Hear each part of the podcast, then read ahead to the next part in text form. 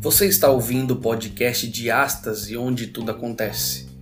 Um podcast para provocar em você uma reflexão sobre os dilemas desta vida e como ter uma transformação verdadeira através de Cristo e adentrar as portas do reino.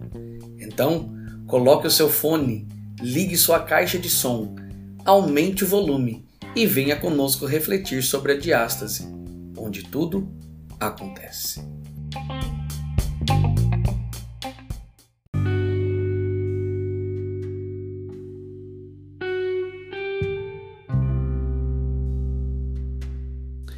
Olá, querido amigo, seguidor do Diástase, onde tudo acontece, esse podcast que tenta mostrar para você uma nova experiência, apresentar para você uma nova experiência com Deus. E ao ler aqui em João, capítulo 8, do verso 1 ao verso 11, diz o seguinte: Jesus voltou ao Monte das Oliveiras, mas na manhã seguinte, bem cedo, estava outra vez no templo Logo se reuniu uma multidão e ele se sentou e a ensinou. Então os mestres da lei e os fariseus lhe trouxeram uma mulher pega em adultério e a colocaram diante da multidão. Mestre, esta mulher foi pega no ato de adultério, disseram eles a Jesus. A lei de Moisés ordena que ela seja apedrejada. O que o Senhor diz?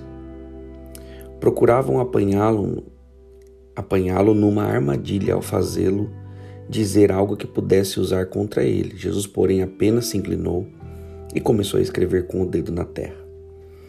Eles continuaram a exigir uma resposta, de modo que ele se levantou e disse: Aquele de vocês que nunca pecou, atire a primeira pedra.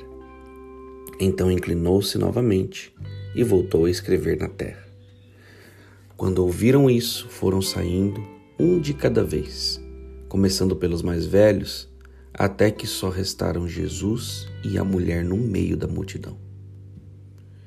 Então Jesus se levantou de novo e disse à mulher: Onde estão seus acusadores? Nenhum deles a condenou.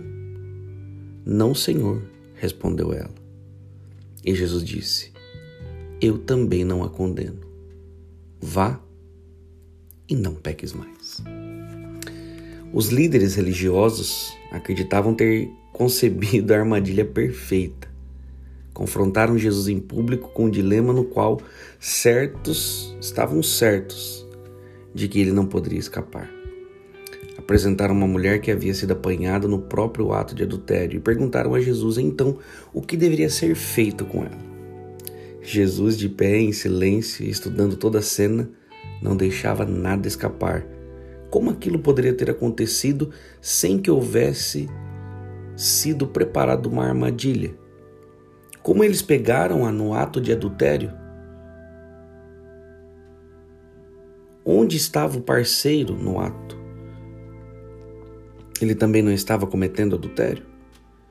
Eles haviam montado para Jesus, assim imaginavam, uma armadilha com apenas duas respostas possíveis ambas resultando em derrota para ele. Primeiro, se ele dissesse sim, podem apedrejá-las, eles poderiam chamá-lo de hipócrita, porque era ele quem ensinava seus seguidores sobre compaixão, perdão, amor e graça. Além disso, poderiam entregá-lo aos oficiais romanos, porque só o governo romano era capaz de tomar decisões finais sobre questões de pena capital. A segunda possibilidade era que ele poderia dizer: Não, deixem a ir. Então eles o pegariam por violar a lei de Moisés em consentir com o adultério.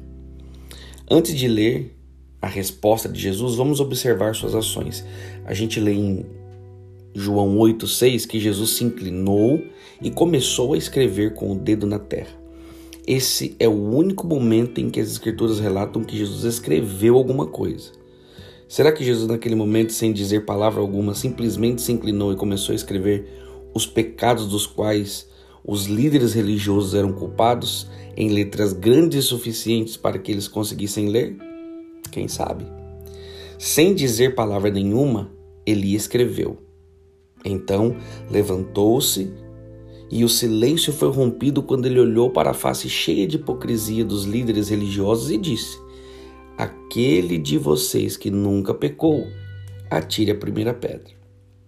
Em seguida, ele inclinou-se outra vez e escreveu mais algumas coisas na areia. Imagine a tensão enquanto os líderes se entreolhavam. Eles se deram conta de que, se qualquer um deles pegasse uma pedra declarando-se sem pecado, os outros teriam algo a dizer. Então, quando ouviram isto, foram saindo um de cada vez, começando pelos mais velhos. Suponho que os mais velhos foram os primeiros a sair, porque suas listas de pecados talvez fossem mais longas do que as dos jovens, e talvez porque sua maturidade o ajudou a ver os próprios pecados com mais clareza. Enquanto estavam ali, a vida sendo passada em revista, deixaram cair suas pedras e foram embora. Depois de dissipar e dispensar os acusadores, Jesus se volta para a mulher e diz: Onde estão os seus acusadores? Nenhum deles a condenou. As únicas palavras registradas da mulher estão no verso seguinte, onde ela diz: Não, Senhor. Essas palavras foram seguidas pela resposta maravilhosa de Jesus: Eu também não a condeno. Vá e não peques mais. A única pessoa na terra qualificada para condenar a mulher em sua vergonha não o fez. E penso que pela primeira vez em sua vida ela parou de condenar a si própria. É isso que Jesus faz por nós. Ele não vem para condenar, ele vem para salvar. E quando experimentamos sua salvação, nossa gratidão desperta o desejo de ir e não pecar mais. Que Deus abençoe.